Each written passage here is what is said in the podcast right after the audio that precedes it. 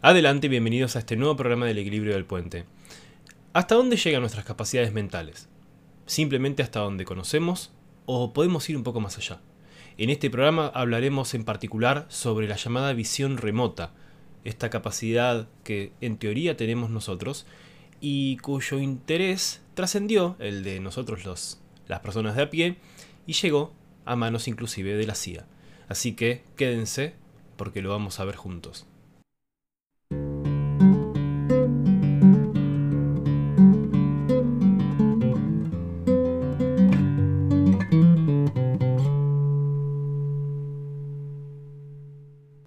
Antes de comenzar y como ya saben, se suscriben al canal, le dan me gusta al programa, lo comparten incluso a la gente que les cae mal, se dirigen hacia Instagram, así pueden ver las publicaciones que allí realizo. Eh, también si están practicando la visión remota o batiendo claras a punto de nieve y obviamente necesitan de las manos libres, se dirigen hacia Spotify y escuchan los programas en formato podcast. Y para los que escuchan por Spotify, los invito a que se pasen un rato por YouTube para gozar del formato completo de estos videos. Vamos a empezar este programa intentando explicar qué es la visión remota. Básicamente, y en teoría, porque siempre hablaremos nosotros de teoría, después cada uno que piense lo que quiera, es la capacidad que tenemos como seres humanos de trasladarnos en el espacio-tiempo, pero sin abandonar el lugar en donde estamos. Ni el tiempo ni el lugar en donde estamos, ¿no? Nos trasladamos supuestamente con la mente, y digo con la mente porque no sabemos cómo es a ciencia cierta, pero bueno, para entenderlo mejor nos trasladamos con la mente a un punto y a una ubicación temporal específica. ¿Estamos hasta ahí? Queda claro. Esto nos permitiría desde ver qué está haciendo una persona en el mismo momento pero en otro sitio, o sea, otra persona, hasta poder visualizar un hecho histórico. Esta es la teoría. Y esto es lo que se viene creyendo desde hace muchísimo tiempo.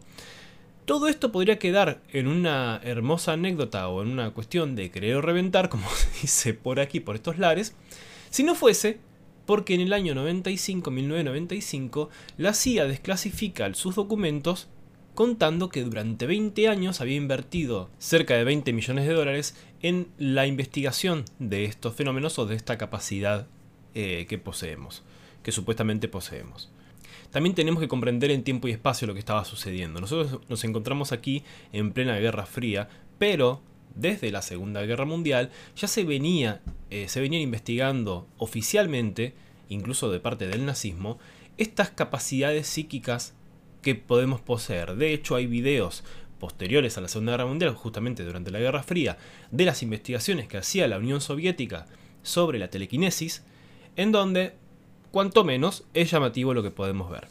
La finalidad de este proyecto, cuyo nombre en clave era Stargate, era principalmente la aplicación militar, como no, ¿no? Desde siempre, eh, del espionaje psíquico. Es decir, poder ver qué hacían las potencias contrarias, con la ventaja, por supuesto, de quedarse en el sitio. Ya sabían y tenían conocimiento de que, como les dije antes, la Unión Soviética también tenía sus propios proyectos de visión remota.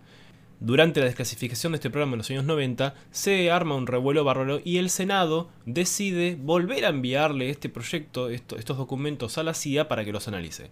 La CIA se lava las manos, contacta al Instituto Americano de Investigación para que lo evalúe. La cuestión es que este instituto contrata a su vez a la señorita Jessica Utz, o Utz, no sé cómo se pronuncia la verdad, y a Ray Hyman, quienes analizan este programa. Y llegan a la conclusión los dos de que justamente no se llega a ninguna conclusión. De que no hay ninguna evidencia em, que sea palpable y significativa, pero que sí habían ciertos datos que excedían al factor azar, al factor azaroso. Para la señorita Yutz todo esto era prueba de que teníamos poderes psíquicos, pero para el señor Heyman no. Todo queda absolutamente ahí porque no se volvieron a hacer, por lo menos que se sepa oficialmente y desde esta comisión, nuevos exámenes y nuevas pruebas. Ahora bien, ustedes dirán, pero si esto en teoría es parte de todos nosotros, por lo menos aquellas personas que lo creen así, ¿lo podemos entrenar? ¿Lo podemos desarrollar? Entonces yo los invito a que realicen el siguiente experimento. Van a pedirles a una persona que, de confianza que escriba un número de tres cifras en un papel. Ustedes obviamente no van a ver el número de, de esas tres cifras, ¿no? Lo va a dejar esa persona en un sobre y ese sobre, cerrado, lo va a poner sobre la repisa o en algún lugar al que ustedes no tengan acceso fácilmente. Cuando eso ya esté hecho, van a irse a algún lugar cómodo y relajado, van a cerrar los ojos, como ya les he dicho muchas veces, las preparaciones son las de siempre, uno empieza a respirar tranquilo, eh, obtiene un ritmo relajado eh, que, le, que, sea cómodo, si quieren pueden ponerse alguna música que vaya en bucle en algún tono bajo, y van a intentar saber cuáles son esos números que están allí escritos. Van a intentar ir con la mente desde ese lugar que obviamente va a estar apartado del sitio donde se encuentra el sobre, van a intentar ir con la mente, con esos ojos que nos trascienden, que no son físicos, van a intentar ir hasta allí y leer esos tres números.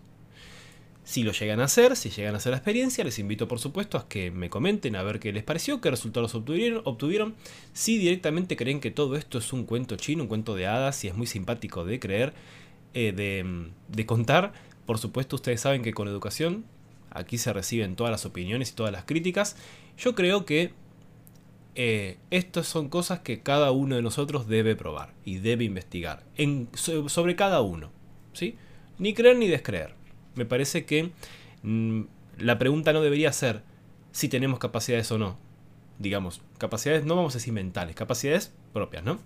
La cuestión, es, la cuestión sería la pregunta, ¿hasta dónde hasta dónde podemos llegar con esas capacidades. ¿Será esto cierto? ¿Existen otras como la telequinesis, la telepatía?